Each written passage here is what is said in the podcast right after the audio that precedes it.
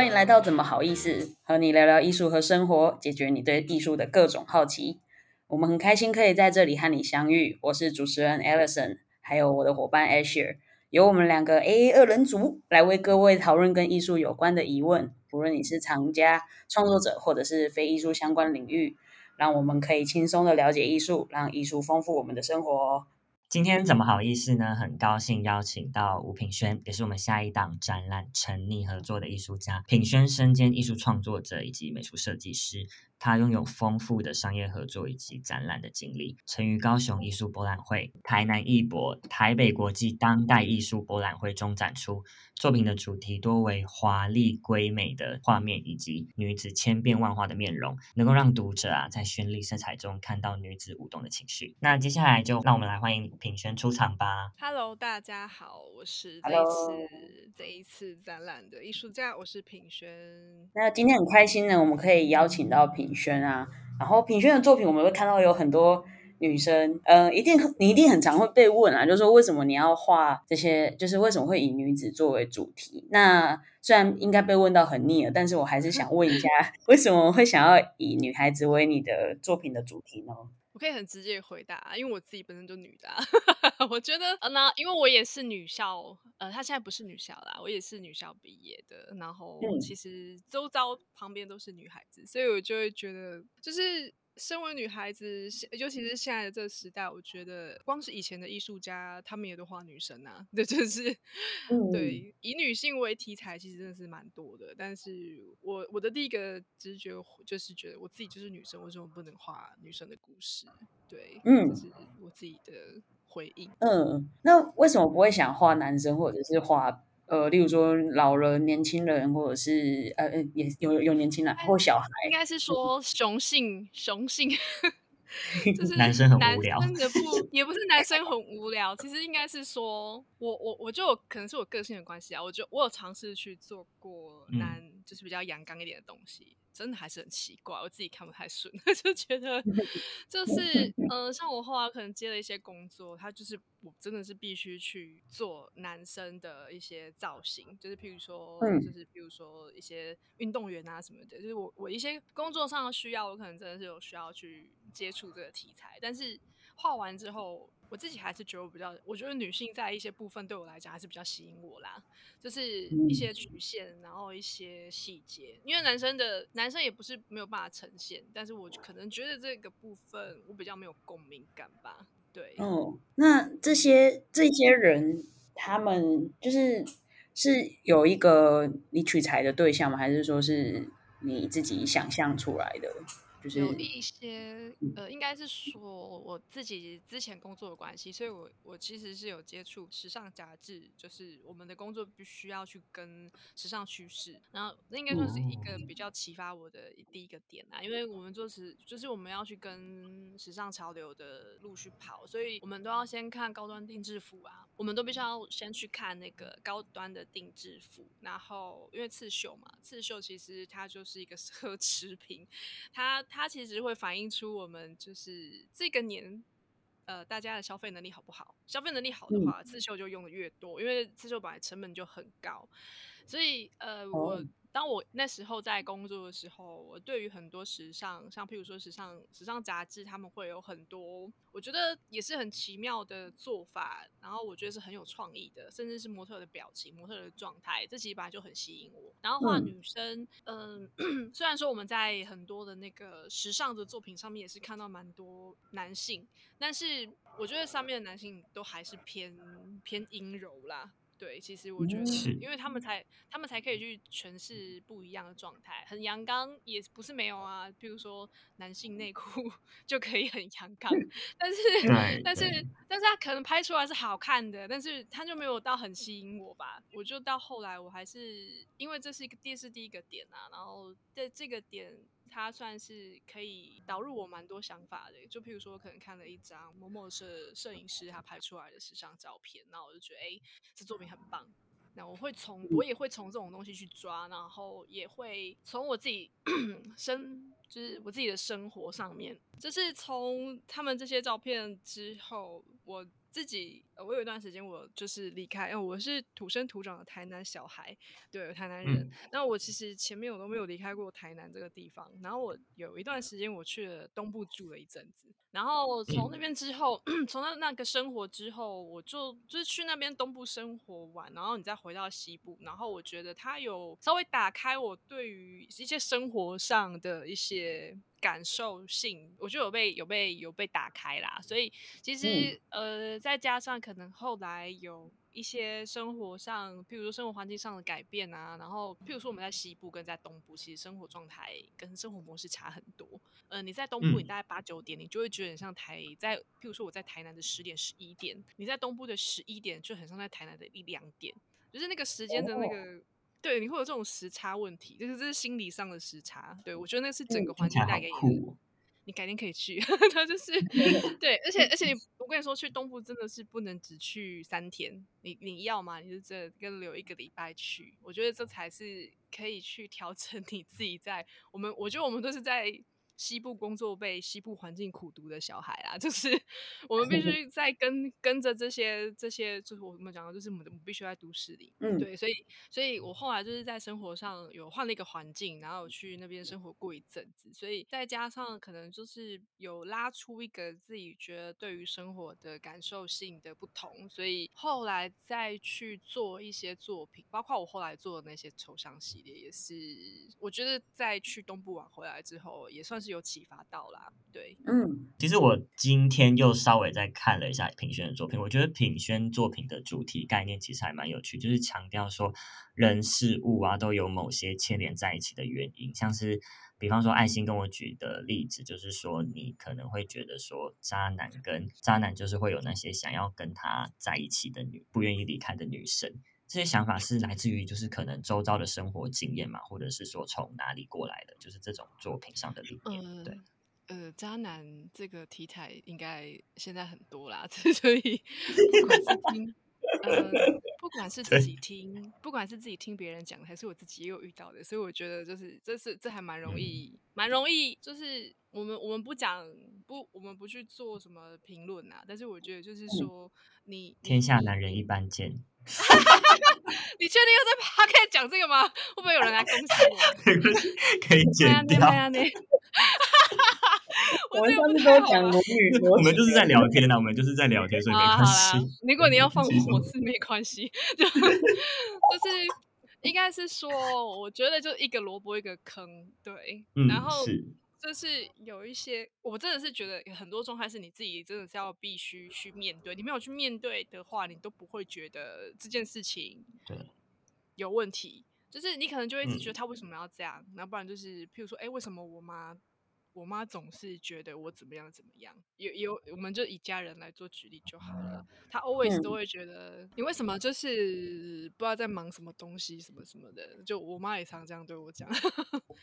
然后对，那那我我自己会觉得就是说，就是很生活上的东西啦，其实也不不不见得说一定要去提到，就是我们现在讲的渣男，对，因为其实。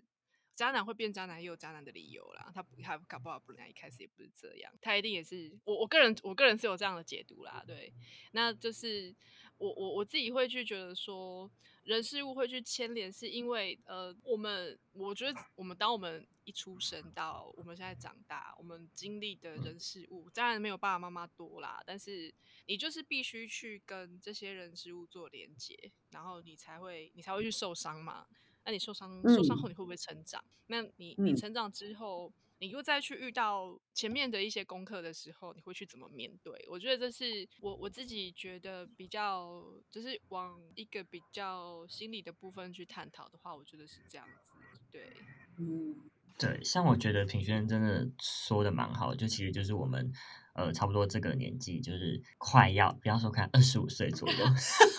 差点要讲快要三十，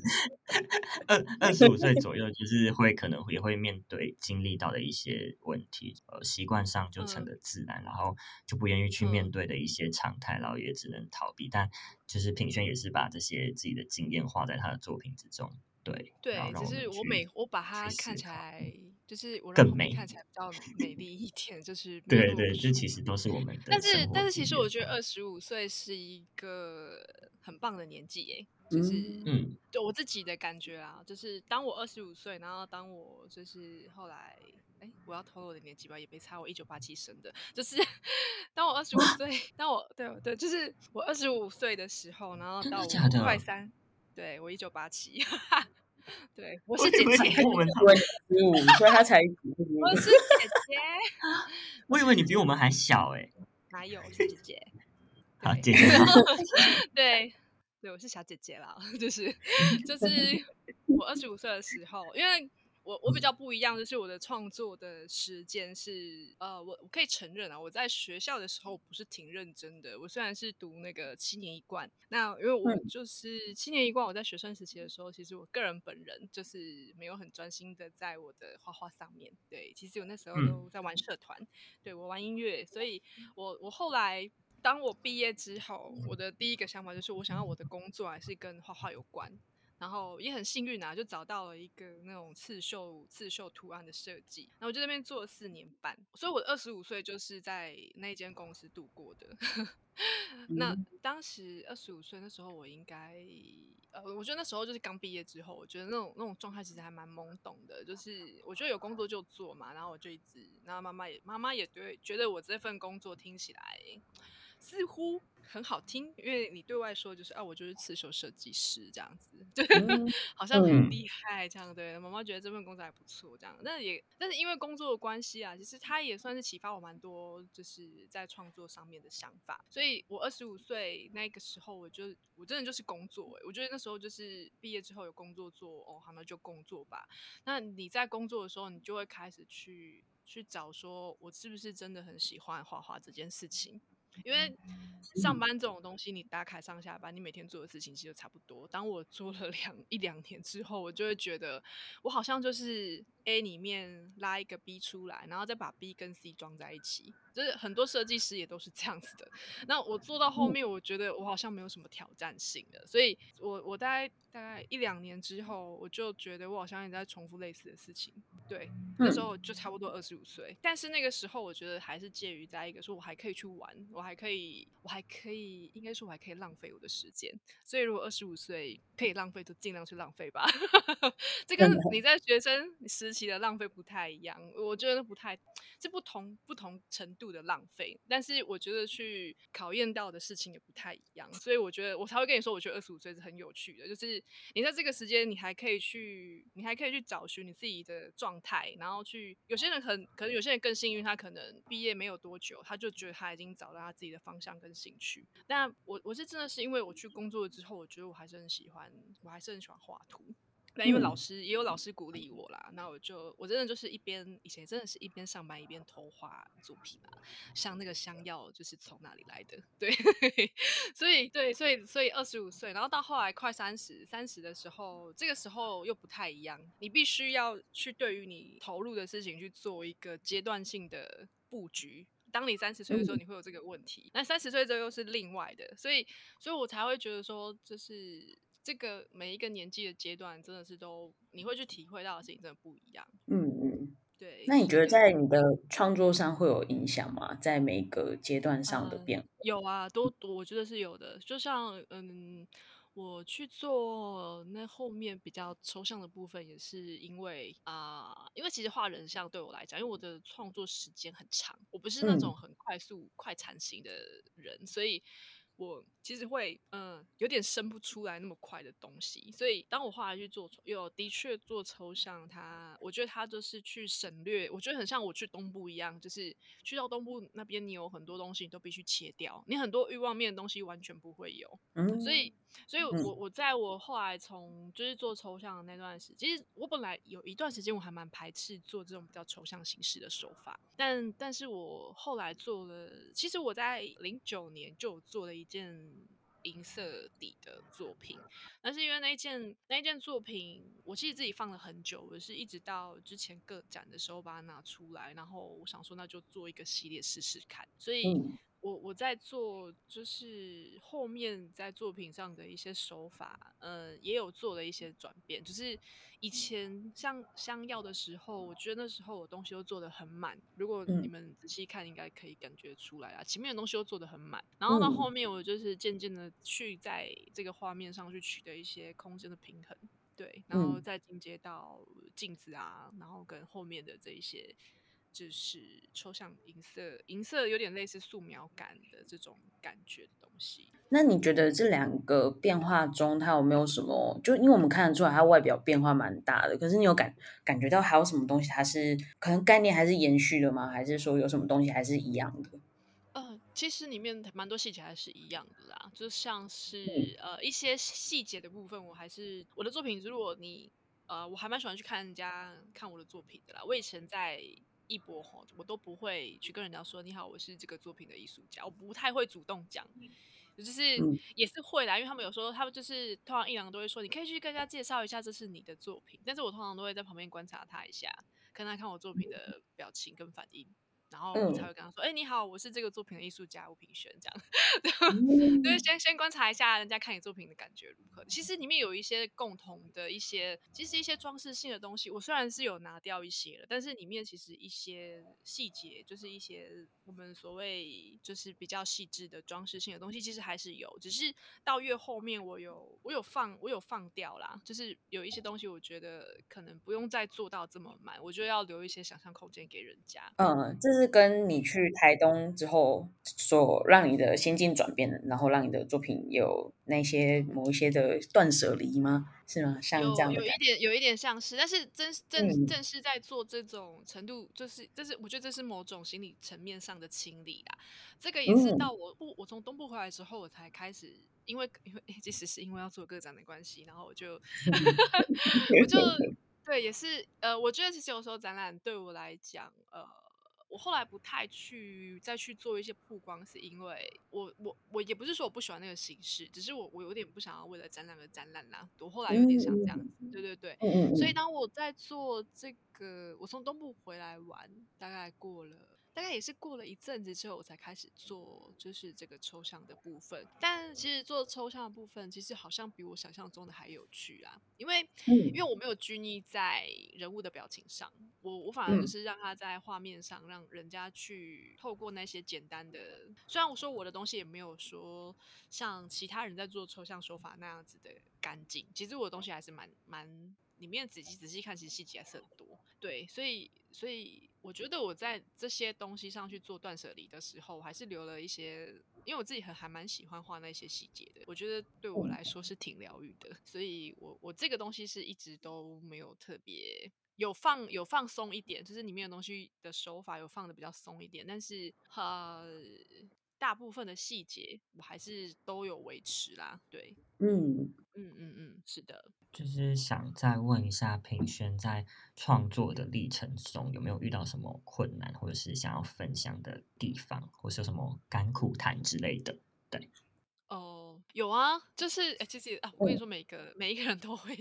只要是做创 作的，我觉得都会有啦。就是 应该应该就是呃，我一开始画人像嘛，我还是很喜欢画人像，我还是会继续画人像。但是呃，当我第一个困难点。呃，学校没有教你怎么 跟作品帮作品下下标价，你知道吗？下标价这件事情，学学校没有教啊。美术系老师哪会跟你讲这个？我他自己可能也不知道怎么标自己的价钱。对，所以所以呃，甚至是我们自己后来我们自己出去外面，我们去接商业的案子有没有？我们也不晓得去，真的都是去问人家说，哎，你这个东西大概收多少钱？然后要这么便宜吗？就是就是一开始在做。的时候，我真的会有遇到，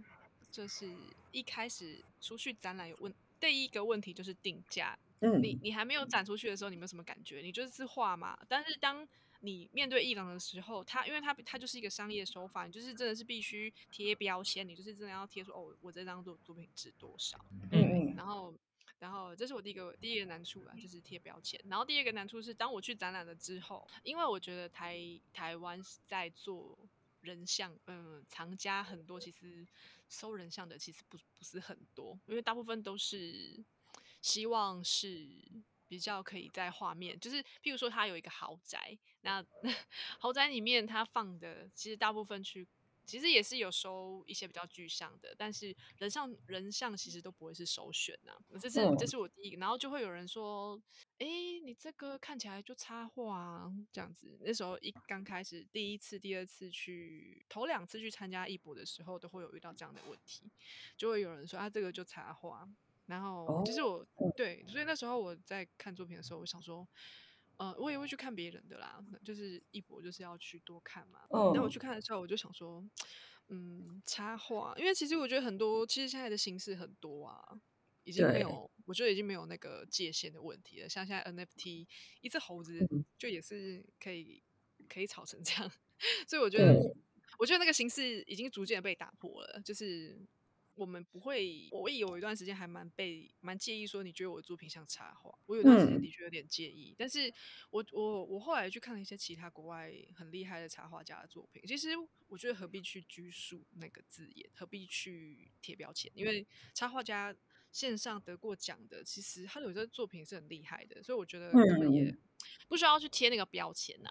对，然后到后来。呃，这是我出去面对商业面的时候，我我我自己遇到的困难。然后当我又回过来，就是我想要让创作这件事情再纯粹一点，我回过来我只看我自己的东西的时候，其实我就会我就会开始想说，哦，我也会遇到一个问题是，嗯，我要一直画人像吧？我要吗？我会有时候会有一个这样子的疑问，所以我我后来去做抽象的这个东西的尝试，也算是嗯我自己去挑战的一个部分啊。因为我就想说，如果我不画人像，我可以画什么？我不画这些表，我不画去，我不去画这些情绪，很直接。我说这些具象、具象又直接的情绪是要换一种方式去做嘛？然后我才会开始就想说，好，那我们就像刚前面提到，我们去做一个断舍离，去去改变。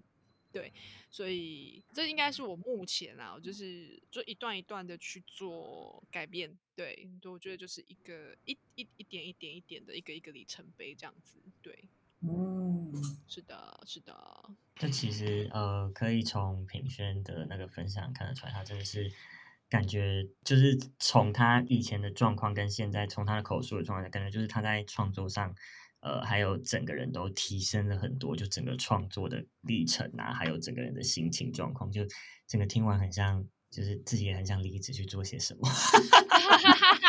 我立志到你，就是会觉得说，嗯，就是就是一个很亲切的小姐姐，在帮你，就是在介绍她的作品的同时，也告诉你说她作品就是呃怎么样怎么样，然后也让你就是更有